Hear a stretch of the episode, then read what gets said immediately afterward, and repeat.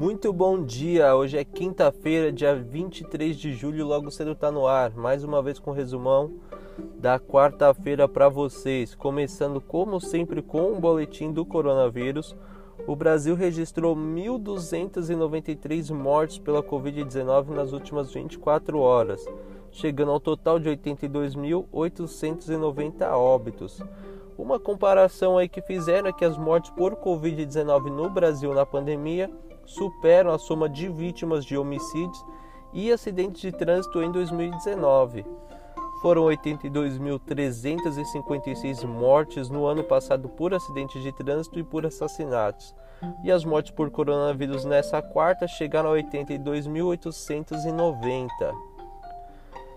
Mudança no Congresso, o presidente Jair Bolsonaro retirou a deputada Bia Kicis da função de vice-líder do governo no Congresso Nacional.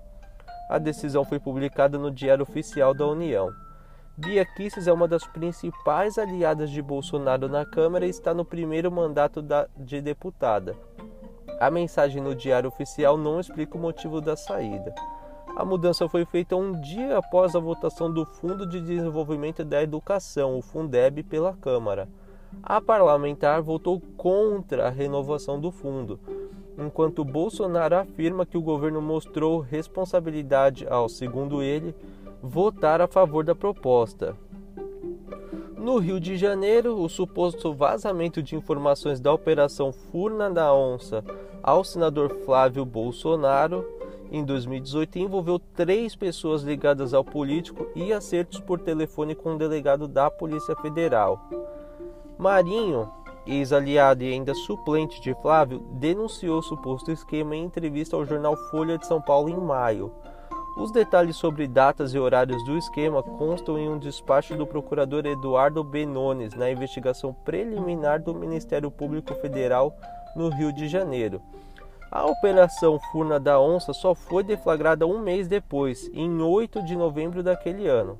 A ação culminou na prisão de diversos parlamentares do estado do Rio de Janeiro e levou o Conselho de Controle de Atividades Financeiras, o COAF, a investigar as movimentações dos deputados.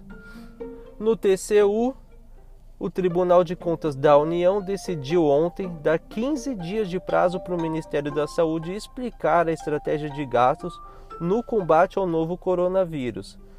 Pela decisão, o governo federal terá de explicar os critérios de aquisições e de transferência de recursos para ambos os estados e municípios. As determinações fazem parte da auditoria do TCU, que avaliou a atuação do Ministério da Saúde no combate ao coronavírus. O relator do caso, o ministro Benjamin Zimler, afirmou que a baixa execução dos recursos destinados ao Ministério para combater a pandemia. Segundo o relatório do TCU, o Ministério da Saúde gastou 29% do dinheiro que recebeu. A análise abrange os gastos entre março e 28 de maio. Segundo o TCU, dos 39 bilhões de reais destinados ao Ministério da Saúde para combater a pandemia, somente 11,5 bilhões de reais foram pagos, ou seja, muito dinheiro aí simplesmente sumiu nesse combate à pandemia, né? Muito esquema de corrupção, muita nota fria. Então vamos ficar atento aí. Agora vou passar a bola para o Cauê Isaac, como sempre, para ele mandar tudo do mundo dos esportes. Muito obrigado e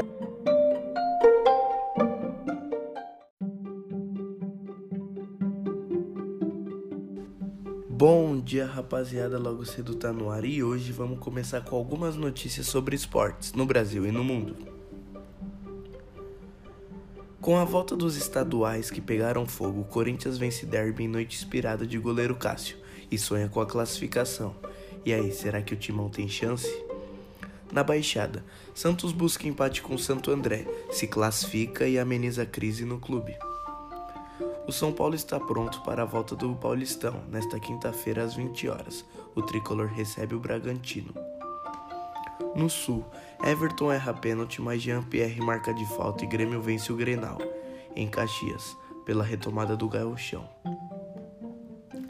As quartas da Copa do Nordeste serão disputadas no próximo sábado e os jogos serão Fortaleza Esporte, Ceará e Vitória, Confiança e Santa Cruz e Bahia e Botafogo. Na Europa, Liverpool bate Chelsea em jogo eletrizante e levanta a taça da Premier League. NFL vai exigir que os torcedores usem máscaras nos jogos da próxima temporada. Será que os jogadores vão se adaptar a esse novo estilo de jogo? Vamos aguardar e ver resultados, né? Esse foi mais um giro de notícias. Tenham um bom dia.